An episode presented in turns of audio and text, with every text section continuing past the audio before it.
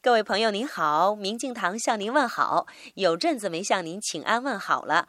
今天发生了一件事儿，使我的脾气发飙着肆虐横行。现在回想起来呀，那一刹那觉知没了，大脑一片空白，连自己说的什么都不知道。